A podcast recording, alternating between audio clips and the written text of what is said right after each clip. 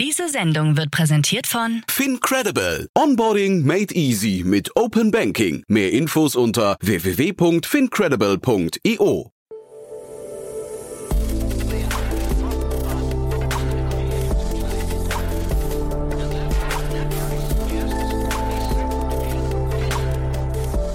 Startup Insider Daily.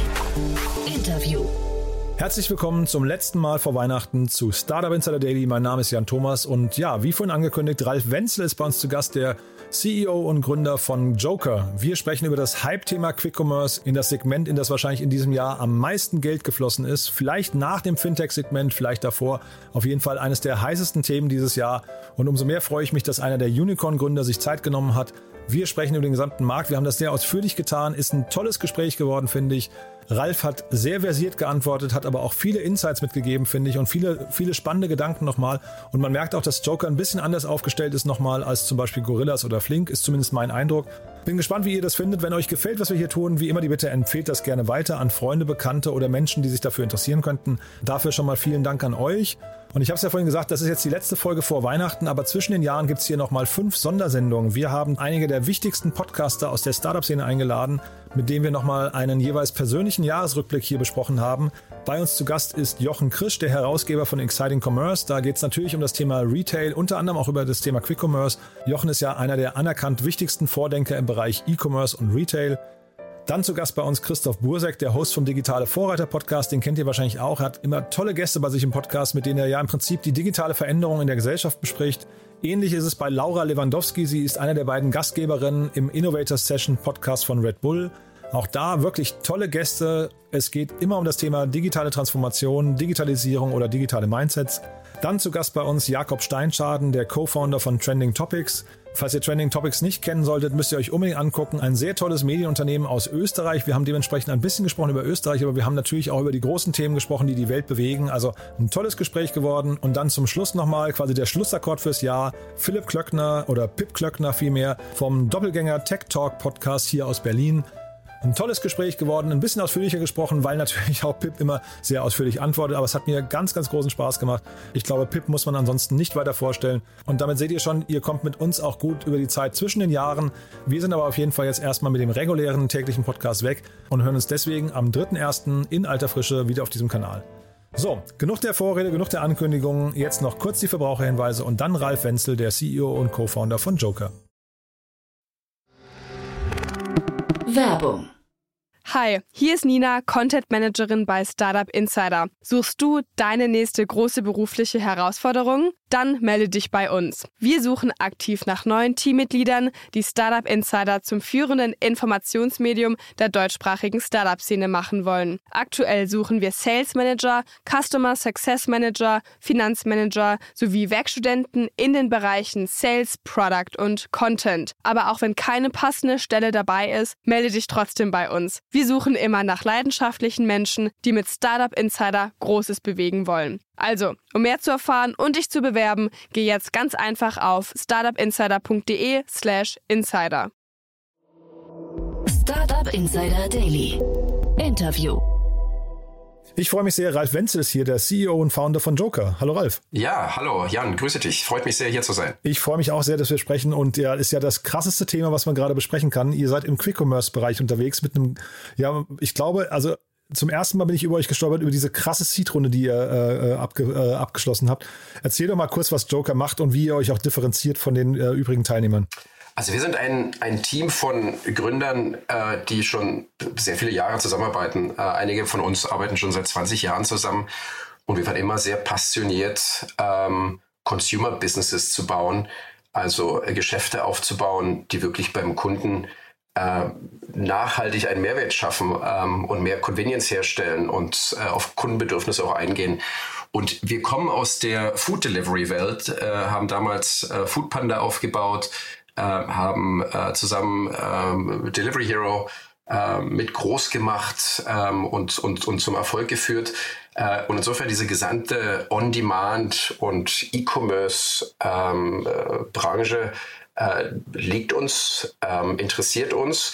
Und wir haben aber über die letzten Jahre, über die verschiedenen Geschäftsmodelle, die wir begleitet haben, die wir selber mit aufgebaut haben, die wir als Teil von Softbank äh, auch damals äh, mit unterstützt haben, ähm, auch realisiert, welche Limitierungen E-Commerce heutzutage hat. Mhm. Limitierung im Sinne von ja nicht immer hundertprozentig zuverlässig. Es dauert immer noch sehr lange. Es ist auch kompliziert zu bestellen. Im Grunde genommen bekomme ich heutzutage auf jeder E-Commerce-Plattform das Gleiche. Das Angebot ist nicht wirklich kuratiert. Äh, es ist nicht personalisiert. Die meisten großen Offline- wie Online-Retailer sind nicht nachhaltig, äh, haben also einen sehr negativen ökologischen äh, sogenannten Footprint. Und all das äh, haben wir versucht mit äh, der Joker-Idee in Frage zu stellen und uns zu überlegen, wie schafft man es, ein E-Commerce-Unternehmen aufzubauen, das noch näher am Kunden ist, noch mehr auf die Kundenbedürfnisse eingeht, dem Kunden das anbietet, was er braucht und wenn er es braucht zu personalisieren, sich vor allem auf lokale Brands und lokale Produkte zu konzentrieren, schneller zu sein bei der Abwicklung, aber nicht nur schneller in Einzelfällen, sondern auch verlässlich schneller zu sein, ähm, auch wenn das Unternehmen weiter wächst und, und, und groß wird. Und wir haben uns tatsächlich auch zum Ziel gesetzt, äh, ökologisch nachhaltig zu werden und äh, bis Ende des nächsten Jahres, bis Ende 2022 äh, komplett carbon neutral zu sein. Und das ist die ursprüngliche Idee hinter dem Joker-Geschäft und deshalb äh, sind wir zusammengekommen als Gründer, die uns schon lange kennen und die schon lange zusammengearbeitet haben, tatsächlich mit der nicht nur im Spaß gemeinten These, dass ein, ein neues Amazon äh, möglich ist und dass die Welt auch ein neues Amazon braucht, ähm, und äh, haben uns äh, am Anfang vor allem auf die amerikanischen Märkte konzentriert, Lateinamerika als auch Nordamerika ähm, und dort angefangen, das, das Geschäft aufzubauen und auszurollen. Ich finde es total interessant, dass du die ganze Zeit von E-Commerce sprichst und auch von jetzt den Amazon-Vergleich bemühst, weil ich habe den ganzen Quick-Commerce-Bereich eigentlich ein bisschen anders wahrgenommen. Das, äh, zumindest hier in, in, in, äh, Deutschland oder Europa spielt sich ja sehr viel noch auf der Food, also auf der Lebensmittel-Supermarktebene ab. Siehst du da, siehst du das Ganze anders? Siehst du euch eher in einem größeren Kontext? Ja, das auf jeden Fall. Also wir wollen tatsächlich erreichen, dass all die Attribute, die ich genannt habe, die schnellere Auslieferung, äh, die, der höhere Grad an Personalisierung, die ökologische Nachhaltigkeit, der Fokus auf lokale äh, Supply Chains und lokale äh, äh, Brands, ähm, dass das Attribute sind, die eben nicht nur für Convenience-Artikel gelten, die nicht nur für ausgewählte Grocery-Artikel angewendet werden, also nicht nur für ein limitiertes Inventar, sondern wir stellen uns tatsächlich die Frage, wie schaffen wir es, genau diese Attribute eben auf den gesamten E-Commerce-Bereich anzuwenden. Ähm, auf den Lebensmittelbereich, auf den wir uns jetzt äh, natürlich anfänglich konzentrieren, aber später eben auch auf äh, ganz andere sogenannte Verticals und äh, Produktgruppen, äh, die wir äh, vorhaben, bei uns mit zu integrieren.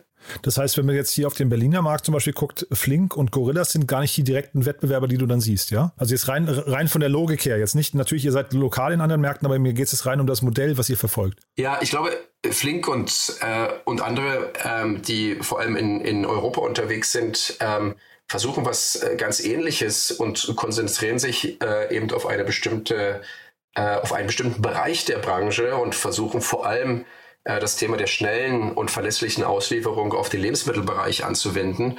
Und auch das ist ja Teil unserer äh, Idee. Und wir, würde ich sagen, unterscheiden uns in dem Sinne, dass wir Nummer eins geografisch heutzutage komplementär aufgestellt sind, indem sich äh, viele der eben in Berlin oder in Europa ansässigen äh, ähm, sozusagen Marktteilnehmer auf den europäischen Markt konzentrieren wir konzentrieren uns vor allem auf den amerikanischen Markt, die USA und Lateinamerika. Das ist unser großer und exklusiver Fokus. Ähm, und wir sehen eben aber auch von der Idee und Vision äh, und von der Aufgabe, die wir uns gestellt haben, dass es für uns nicht nur das Thema der schnellen Auslieferung ist, sondern eben das Thema der schnellen und verlässlichen Auslieferung, des sehr kuratierten Angebots, der Personalisierung, der Integration vor allem lokaler Brands. Wir träumen tatsächlich davon, dass die Welt in der Zukunft sich vor allem dadurch ernährt, nicht nur was Lebensmittel angeht, sondern auch andere Konsumgüter, äh, was lokal produziert wird, was lokal hergestellt wird und durch diesen lokalen Kontext ähm, und eben durch die bessere Vorhersage, was der Kunde braucht und wann er es braucht, äh, dadurch auch die ähm, ökologische Nachhaltigkeit äh, herzustellen. Insofern Personalisierung, lokale Brands, schnellere und verlässliche Auslieferung und ökologische Nachhaltigkeit. Das sind diese fünf Attribute, mhm. ähm, die für uns äh, am wichtigsten sind. Auch wir konzentrieren uns ähnlich wie ein Flink und andere äh, Anbieter auf den Lebensmittelbereich, sehen das aber nur als ersten Schritt und haben in einigen Ländern wie Mexiko, Brasilien oder Kolumbien schon angefangen, weiter in weitere Produktkategorien zu expandieren ähm, und haben heutzutage schon abhängig von der Stadt, in der wir unterwegs sind, äh, schon äh, 5000 bis 10.000 äh, Produktkategorien ähm, oder äh, sogenannte SKUs, äh, die wir bei uns äh, sozusagen verfügbar haben und die der Kunde bei uns bestellen kann, die weit über das hinausgehen, was beispielsweise ein reiner convenience-fokussierter Anbieter wie ein Gopper für den USA realisiert oder was äh, das äh, Inventar von den reinen sogenannten Quick-Commerce-Anbietern ähm, äh, ausmacht. Und insofern, wir sind nicht nur Convenience on Demand, und das ist ja so ein bisschen das Markenzeichen der existierenden Quick-Commerce-Anbieter, die vor allem eben Lebensmittel und Convenience on Demand innerhalb von 15, 30 Minuten oder einer Stunde bereitstellen, sondern wir sehen uns tatsächlich als ähm, allumfassender Retailer und wollen es tatsächlich schaffen, äh, über die nächsten Jahre das äh, Produktportfolio abzubilden, das schon sehr ähnlich zu dem ist, was ein Walmart oder andere sogenannte Hypermarkets heutzutage anbieten können. Ob wir es tatsächlich schaffen, in die Nähe das, äh, des Angebots zu kommen, das heutzutage ein Amazon äh, bereitstellt, das weiß ich nicht, weil es natürlich auch mit einer gewissen Komplexität einhergeht. Aber das, der klare Fokus ist, ein allumfassendes äh, Online-Retail-Angebot äh, äh, bereitzustellen, das, wie gesagt, nachhaltig, schneller, personalisierter ähm, und mit einem größeren Fokus auf lokale Brands und äh, lokale Supply Chains ausgestattet ist. Ja, spektakulär. War mir nicht bewusst. Ähm, kannst du vielleicht mal das Thema lokale Supply Chain noch mal ein bisschen durchleuchten? Was sind das? Weil das, das klingt so quasi zu einem Gegenentwurf der immer globalisierter werdenden Welt. Ähm, ist das überhaupt realistisch ähm, mit lokalen, wenn du sagst, nicht Lebensmittel? Also an welche Produkte denkt ihr denn da? Also die lokalen Supply Chains kann ich natürlich vor allem im äh, äh Lebensmittelbereich äh, sozusagen abbilden. Mhm. Ähm, und äh, sozusagen dort äh, habe ich natürlich die Möglichkeit, es zu machen. Ähm, was andere Konsumgüter angeht, im Elektronikbereich oder im äh, Beauty- oder Fashion-Bereich, habe ich heutzutage äh, nicht die unbegrenzten Möglichkeiten, auf lokale Produkte und lokale Brands zuzugreifen. Es gibt sie aber trotzdem. Ja, und ähm, wenn ich mir gerade die Großstädte wie New York, Mexico City, Sao Paulo, ähm, Bogotá und ähm, Santiago de Chile, um nur einige von unseren Städten zu nennen, in denen wir aktiv sind, anschaue, dann habe ich rundherum eine ganze Reihe von nicht nur Lebensmittelproduzenten, sondern tatsächlich auch Produzenten äh, von äh, allen anderen möglichen Konsumgütern. Insofern wollen wir als allererstes sicherstellen, dass all das, was lokal produziert wird, ähm, möglichst ähm, bei uns auch reflektiert ist. Und natürlich ist das Lebensmittel lastig, aber endet äh, dort nicht nur. Mhm. Und der zweite Aspekt ist, dass ähm, heutzutage selbst bei international produzierten Konsumgütern die Wege, die einzelne Produkte zurücklegen, unnatürlich lang sind und künstlich verlängert werden aufgrund von vielen sogenannten Mittelmännern, die das Produkt anfassen, die es äh, um die Welt schiffen. Und selbst wenn ein Produkt heutzutage in Deutschland produziert wird, äh, bis es zu einem Kunden in den USA kommt, äh, legt es eben nicht nur den direkten Weg zwischen Deutschland und den USA zurück, sondern äh, ist vorher in vielen anderen Ländern noch aktiv. Wie groß müsst ihr denn werden, damit ihr so einen Impact bekommen könnt? Also damit es überhaupt realistisch wird, diese, diese ganzen Supply Chains zu verändern? Weil das klingt ja nach einer Mammutaufgabe, oder? Um die größtmögliche Effizienz zu erreichen, geht es gar nicht mal so sehr um die Skalierung ähm, und um die Umsatzgrößen, ähm, sondern wir müssen uns, wir müssen eigentlich das nachbauen, was heutzutage so sehr dysfunktional ist in dieser Retail-Welt. Und das sind eben die Supply Chain-Prozesse, dass zwischen dem Produzenten ähm, eines, ähm, eines Konsumguts und dem eigentlichen Konsumenten äh, heutzutage fünf, sechs, sieben verschiedene sogenannte Mittelmänner sind äh, die alle ihre Interessen haben, äh, die alle sozusagen bestimmte Kosten verursachen, Komplexitäten verursachen und die die Vertriebswege verlängern. Das heißt, egal ob wir äh, fünf Äpfel verkaufen oder 5000 Äpfel verkaufen, egal ob wir äh, Millionen an Umsatz generieren oder mehr oder weniger, müssen wir diese Procurement- und Supply Chain-Prozesse äh, selber abbilden, selber nachbauen und möglichst direkt darstellen und eben diese ganzen ineffizienten Distributoren, Wholesaler, äh, Logistikfirmen, die heutzutage, wie gesagt, sehr dysfunktional und äh, ökologisch nicht nachhaltig funktionieren, äh, diese zu ersetzen. Insofern ist das ein technologischer und operativer Aufwand, der aber nicht unbedingt was mit der Skalierung zu tun hat. Und das ist vielleicht dann auch die Antwort auf die Frage, warum ein Walmart das jetzt nicht selbst bauen kann, was ihr tut. Weil man könnte jetzt auch sagen, die, die haben ja im Prinzip die Lieferstrukturen, die Supply Chains, die, die, die ähm, äh, Lieferanten, das Angebot und so weiter, die könnten sich ja jetzt einfach so eine Quick-Commerce-Flotte hinten dran packen und äh, ausliefern. Aber wenn ich dir gerade richtig zuhöre, dann sind es eher die Ineffizienzen, die ihr bekämpft, ja, und die ein Walmart wahrscheinlich auch dauerhaft nicht rausbekommt aus dem System.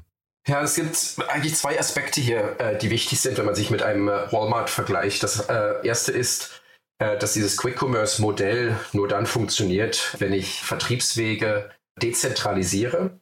Was wir machen und auch andere Anbieter ist, äh, dass wir in jeder Nachbarschaft eigentlich ein, ein, ein Mini-Warenhaus aufsetzen, ähm, dass wir die Supply Chain und Procurement-Prozesse für dieses einzelne Warenhaus dann abbilden äh, sicherstellen, dass auf Tagesbasis äh, äh, neue Produkte eintreffen und dass die Auslieferung zum Kunden von diesem Mini-Warenhaus ähm, in jeder Nachbarschaft äh, heraus äh, gestaltet und, und, äh, und aufgebaut wird.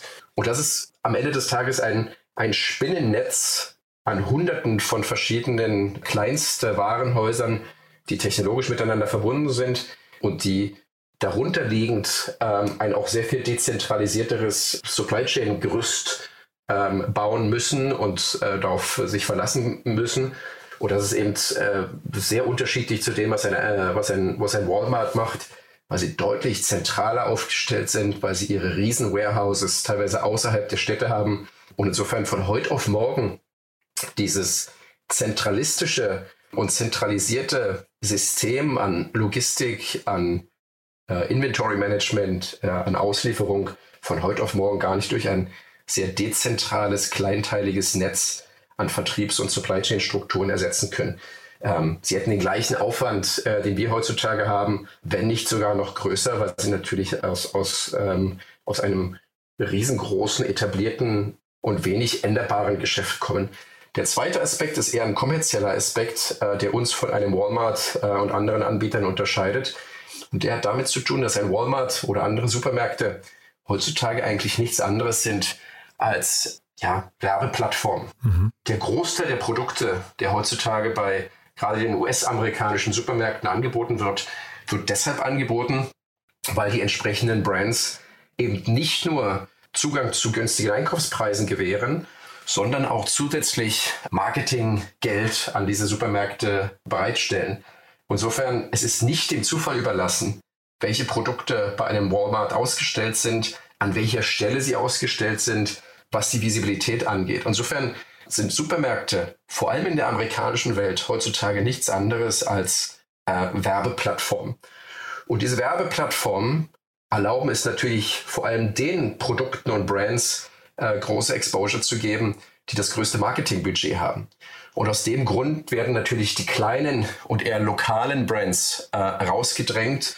Und deshalb sagen wir, wir möchten das aufbrechen und es demokratisierender gestalten, sodass der Zugang eines Produzenten zu der Kundenbasis eben nicht nur davon getrieben ist, wie viel Marketing äh, dieser, dieser Produzent eben an Supermärkte oder in dem Fall an äh, Joker als Plattform bereitstellt. Und insofern eine nicht äh, marketingbasierte äh, Plattform zu schaffen, die gleichen Zugang für alle Brands bietet und ein dezentrales Netz an äh, Vertriebs- und ähm, Supply Chain-Strukturen zu haben, das sind die großen Unterschiede. Mhm. Aber dieses Spinnennetz von Mini-Warehouses, also du hast das Spinnennetz genannt, ähm, das, du hast vorhin auch gesagt, ihr wollt ein möglicherweise großes Angebot nicht limitiert äh, haben. Das bedeutet ja quasi, dass ähm, irgendwie doch eine Limitierung eingezogen wird, wenn das Warenhaus erstmal relativ klein ist. Oder, oder müsste, muss das dann so gut vernetzt sein und geht dann vielleicht auf Kosten der Liefergeschwindigkeit, dass man eben doch nochmal am Stadtrand zum Beispiel äh, größere ähm, äh, Warehouses hat?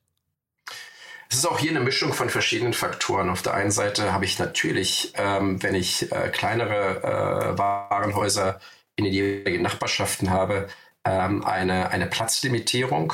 Äh, ich kann nicht so große Warenhäuser haben oder so große Lagerhallen haben, wie es ein Walmart äh, vielleicht außerhalb einer großen Stadt abbilden kann. Trotzdem ähm, kann ich unterschiedlich große Warenhäuser innerhalb einer Stadt miteinander vernetzen, miteinander verbinden äh, sie miteinander ähm, sozusagen kommunizieren lassen und ein allumfassendes Inventory Management über all diese Kleinstwarenhäuser äh, drüber zu legen. Und am Ende des Tages können wir nur eine hohe Anzahl an Produkten sicherstellen, indem wir uns zu jeder Zeit, zu jeder Stunde des Tages, zu, jeder, zu jedem Tag der Woche, zu jeder Woche des Monats äh, genau anschauen und analysieren, was der Kunde tatsächlich braucht und wann er es braucht. Insofern ist die Idee, später Hunderttausende von verschiedenen Produkten vielleicht eines Tages abzubilden, nicht, dass diese hunderttausend Produkte jeweils zum gleichen Zeitpunkt zur Verfügung stehen, sondern wir uns genau anschauen, was ist es, dass der Kunde an einem Montagmorgen bestellt gegenüber einem Freitagnachmittag oder einem Sonntagabend oder einem Mittwoch zur Mittagszeit. Und über sogenannte Datenanalysen die teilweise äh, heutzutage schon Machine Learning-based sind, uns genau anschauen, welche Konsumverhalten einzelne Kundengruppen haben und das entsprechend so zusammenzuklustern, dass wir versuchen, über die Zeit immer besser hervorzusagen, was der Kunde bestellen möchte und wann.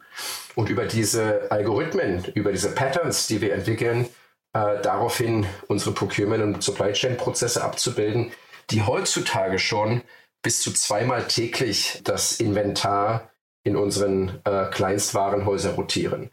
Insofern durch ein besser und datengetriebenes äh, Forecasting, durch ein, äh, eine höhere Frequenz des, des, äh, der, der Inventarrotation in unseren Warehouses erreicht man dann eben ähm, eine ja, bessere Auslastung natürlich der Warenhäuser und trotzdem ähm, ein, ein Angebot, was deutlich über das herausgeht, äh, äh, hinüber hinausgeht, was eben ein klassischer, weiß ich nicht, Convenience Store heutzutage bereitstellen kann. Mhm. Und jetzt habt ihr gerade diese Riesenfinanzierungsrunde abgeschlossen, 260 Millionen. Also Glückwunsch erstmal nochmal dazu, haben wir noch gar nicht gesagt. Ne? Vielen ist Dank. ist ja Wahnsinn, äh, seid ein Unicorn geworden. Was war denn das für, für euch für ein Moment? War das, habt ihr da stark gefeiert oder war das eher so, ja, war, war eh klar, dass es kommt in diesem Segment, dass man irgendwie früher oder später in solchen Dimensionen unterwegs ist?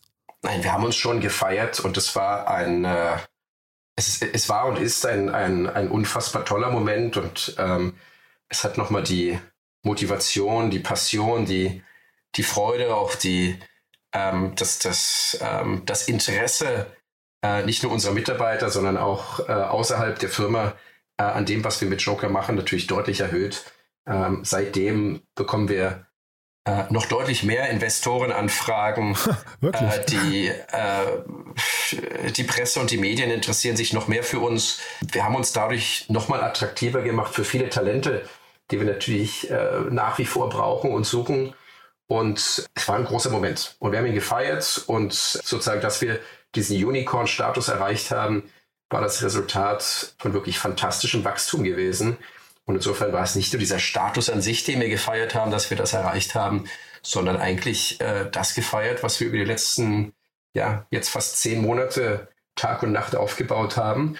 Und dass wir es geschafft haben, nachhaltiges, äh, ein nachhaltiges Wachstumsmomentum zu schaffen, wo wir sehr hohe Kundenloyalitätsraten haben, äh, wo der Großteil unserer Kunden regelmäßig zurückkommt, eigentlich Monat für Monat eher öfter wieder zurückkommt, also mit einem positiven Trend sich diese Kundenloyalitätsraten entwickeln, dass äh, über 50 Prozent der Neukunden schon organisch gewachsen, äh, äh, organisch generiert werden und dieses, dieses nachhaltige Wachstums, äh, Wachs, Wachstumsmomentum, das wir eben durch die sehr gute Experience, ein gutes Produkt, ein gutes Assortment äh, aufgebaut haben, das ist das, das uns natürlich am meisten äh, freut.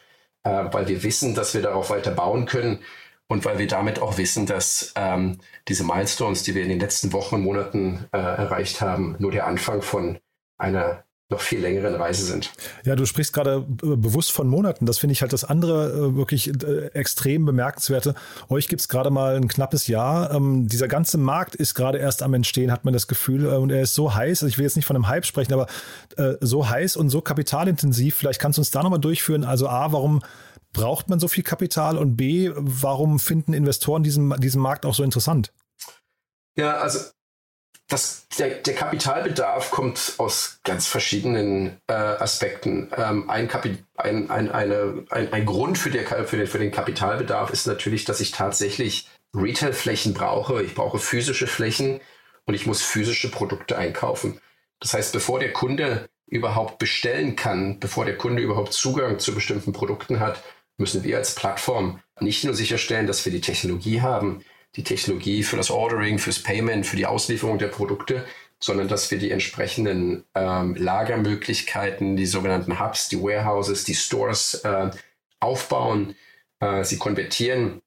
Oftmals sind das ehemalige Ladengeschäfte, die dann umgewandelt werden in, kleinste, äh, in Kleinstwarenhäuser äh, und dass wir die entsprechenden Produkte natürlich einkaufen und in Vorleistung gehen. Insofern daher kommt äh, ein Großteil des, äh, des Kapitalbedarfs.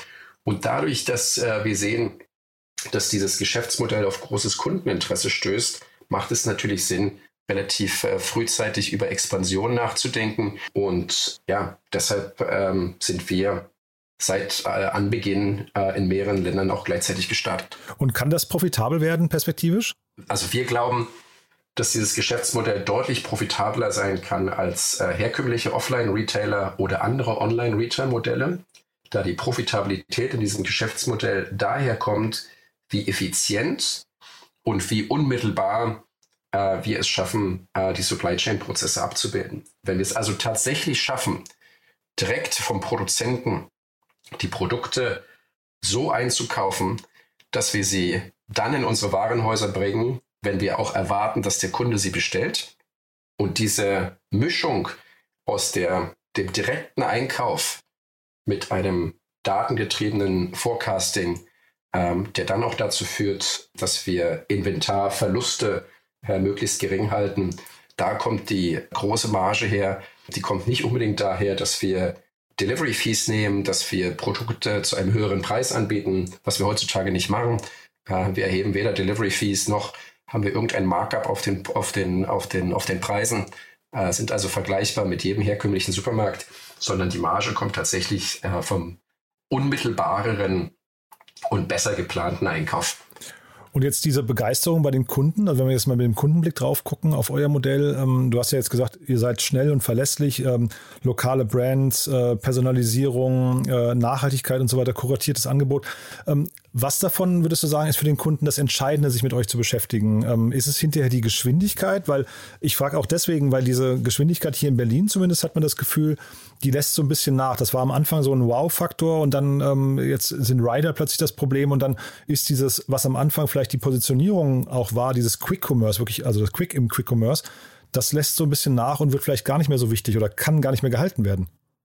Ich glaube, dass der wichtigste Aspekt äh, für den Kunden die Verlässlichkeit ist. Ähm, egal, ob äh, wir es schaffen, in äh, 15 Minuten zu liefern, in 10 mhm. Minuten, in 20 Minuten oder in 30 Minuten, mhm. solange ich ähm, mit dem Kunden die richtigen Erwartungen setze, ihm genau sage, wann äh, er sein Produkt haben kann und welches Produkt er wann haben kann, gutes Erwartungsmanagement mache und entsprechend dieses äh, Erwartungsmanagements auch verlässlich ähm, handle und verlässlich ausliefere. Es ist die Verlässlichkeit, äh, mit der der Kunde zurückkommt. Es ist die Verlässlichkeit, das ist das äh, Thema Nummer eins. Und es ist schwierig, 100% Verlässlichkeit abzubilden bei Geschäften, die ja, fast 100 Prozent Monat über Monat wachsen. Mhm. Äh, bei diesen äh, Wahnsinnswachstumsraten ähm, die Prozesse so aufzubauen, dass Verlässlichkeit auch bei hoher Skalierung funktioniert. Das ist schwierig und klappt nur mit einem guten Team, guter Technologie, guten Prozessen. Das ist Nummer eins. Der zweite Aspekt für den Kunden ist tatsächlich die Produkte zu finden, die der Kunde mag mhm. und auch zum richtigen Zeitpunkt. Mhm.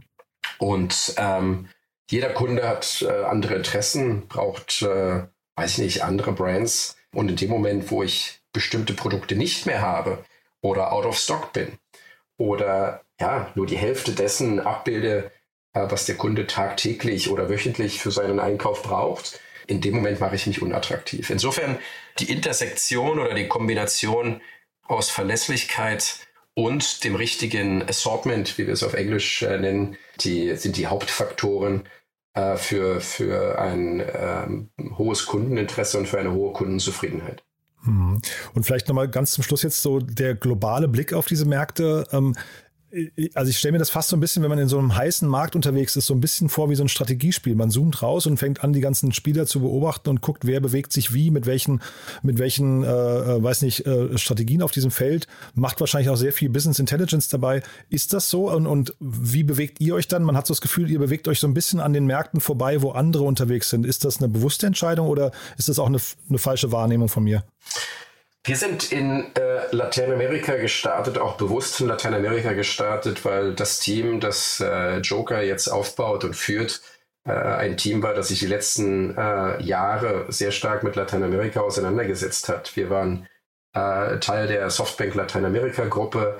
Wir haben uns ähm, darum gekümmert, in Lateinamerika erfolgreiche Geschäftsmodelle auszurollen und aufzubauen. Wir waren Teil des äh, Softbank Lateinamerika Funds, haben dort viel in andere Unternehmen auch investiert. Als Teil von Delivery Hero und Foodpanda hatten wir äh, zahlreiche Geschäfte in zahlreichen lateinamerikanischen Ländern und haben dort festgestellt, dass es in Lateinamerika heute nur bedingt äh, ein gutes Online-Angebot an eben verlässlichen, gut funktionierenden Online-Retail-Geschäften gibt, gerade im Online-Grocery-Bereich.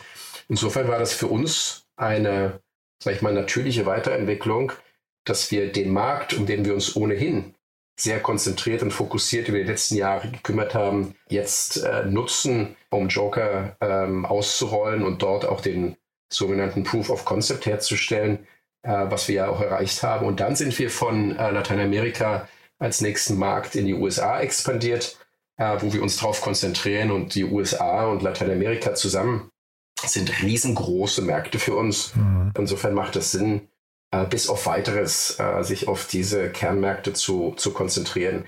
Und der operative Erfolg ist nicht daran gemessen, in wie vielen Ländern man ist oder ob man ein tatsächlich globaler Player ist. Der operative Erfolg ist äh, daran gemessen, ob man es Nachbarschaft für Nachbarschaft, ja, wir sagen es auf Englisch Neighborhood by Neighborhood, sicherstellt, dass ich 100% Verlässlichkeit habe, dass ich die Produkte habe, die der Kunde wirklich braucht und dass ich eben möglichst direkte effiziente äh, lokale Supply Chain Prozesse aufbaue.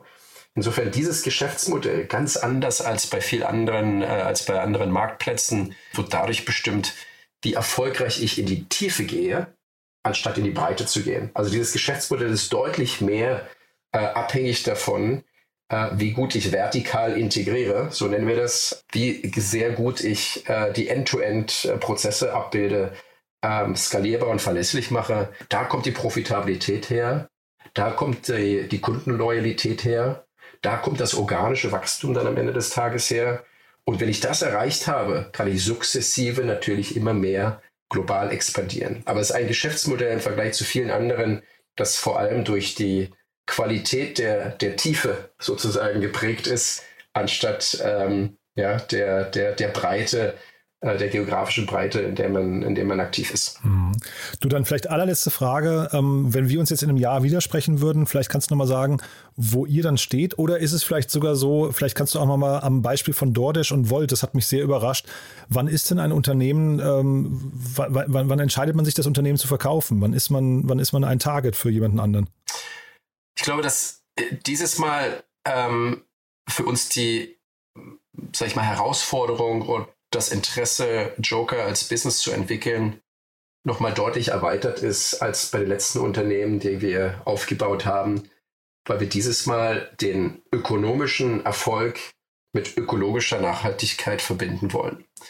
Ähm, wir wollen also nicht nur eine Firma bauen, die erfolgreich ist, die vielleicht ähm, ähm, irgendwann ähm, äh, sozusagen an einen Exit denken kann oder äh, an einen Börsengang denken kann oder andere äh, strategische Möglichkeiten, sondern für uns geht es darum, das erste Mal auch eine Firma zu bauen, die dem Planeten etwas zurückgibt.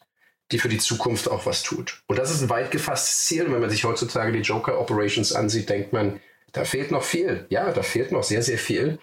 Aber wir glauben daran, dass durch besseres Packaging, bessere und kürzere Transportwege, mehr Forecasting, mehr Effizienz, ähm, durch die Integration von nachhaltigeren Produkten, durch den Ausschluss von nicht nachhaltigen Produkten, durch äh, kürzere Vertriebswege ähm, und die Kombination aus dem Ganzen, dass wir tatsächlich es schaffen können, den ersten Online-Retailer äh, aufzubauen, der hoffentlich, und das ist unser eigenes selbstgestecktes Ziel, bis Ende des nächsten Jahres ähm, äh, komplett äh, äh carbon neutral ist. Insofern, wenn wir in einem Jahr wieder miteinander reden, dann äh, hoffe ich, ähm, mehr beweisen zu können oder aufführen zu können, wie wir es geschafft haben, vor allem ökologisch nachhaltiger zu werden. Und der äh, ökonomische und wirtschaftliche Erfolg, den sehen wir bereits. Wir haben gesundes und nachhaltiges Wachstum. Insofern werden wir in einem Jahr von heute äh, deutlich größer sein als heutzutage. Wir werden nach wie vor in unseren Kernmärkten unterwegs sein und dort entsprechend äh, in neue Städte oder neue äh, Nachbarschaften expandiert haben. Aber wir wollen uns vor allem daran messen, was wir im Thema, äh, was wir zum Thema Nachhaltigkeit beitragen können.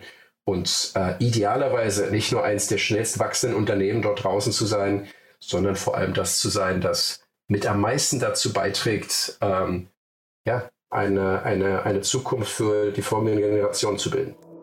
Startup Insider Daily. One more thing. Präsentiert von OMR Reviews. Finde die richtige Software für dein Business.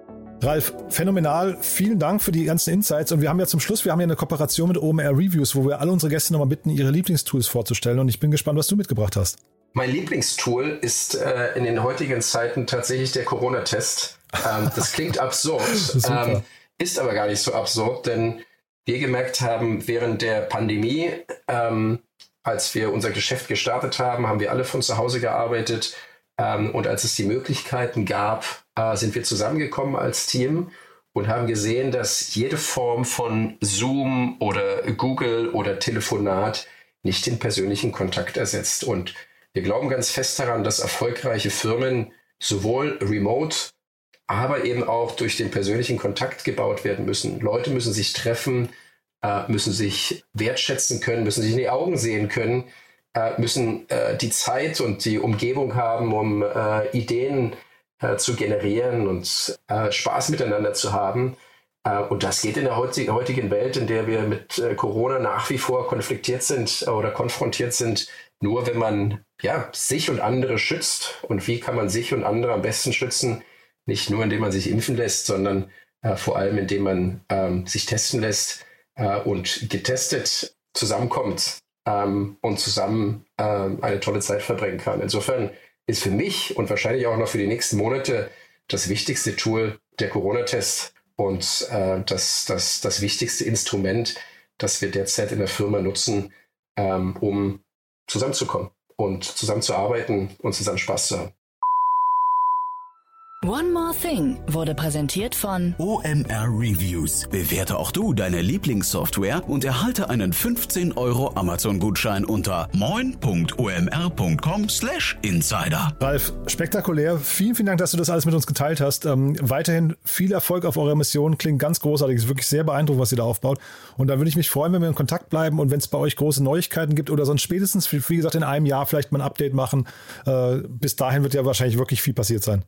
Ja, das würde mich auch freuen. Vielen lieben Dank, Jan, und äh, wir bleiben in Kontakt und gerne wieder. Werbung. Hi, hier ist Paul, Product Manager bei Startup Insider. Willst du wissen, welche Startups aus Hamburg, Mannheim oder vielleicht auch Bielefeld sich mit künstlicher Intelligenz beschäftigen? Oder wie zum Beispiel das Portfolio von Earlybird oder HV Capital aussieht? Entdecke all das und noch viel mehr auf unserer Plattform. Kostenlos und ohne Begrenzungen. Unsere Datenbank umfasst über 20.000 Profile aller relevanten Startups, Investoren und Personen, die darauf warten, von dir entdeckt zu werden. Also, wenn ich dein Interesse geweckt habe, schau einfach mal auf unserer Plattform vorbei unter startupinsider.de/slash insider. Startup Insider Daily, der tägliche Nachrichtenpodcast der deutschen Startup-Szene. So, das war's. Das war Ralf Wenzel von Joker und damit sind wir durch für die Zeit vor Weihnachten. Ich hoffe, es hat euch Spaß gemacht mit uns. Ich habe es ja heute Morgen schon erzählt. 525 Folgen seit Februar liegen hinter uns. Es war wirklich ein ja, sehr anstrengendes Jahr, aber auch wirklich ein hochinteressantes Jahr. Und wir freuen uns natürlich, dass wir inzwischen Deutschlands meistgehörter Startup-Podcast sind. Also von daher vielen Dank an euch fürs Zuhören, vielen Dank fürs Weiterempfehlen. Und nicht vergessen, A, bleibt gesund, B, habt hoffentlich tolle Weihnachten, C, zwischen den Jahren unsere tollen Sondersendungen und D, einen guten Rutsch ins neue Jahr, bis wir uns wieder hören am 3.1. hier auf diesem Kanal. Vielen Dank an euch und ja, bis dahin, alles Gute, wirklich von Herzen. Ciao, ciao.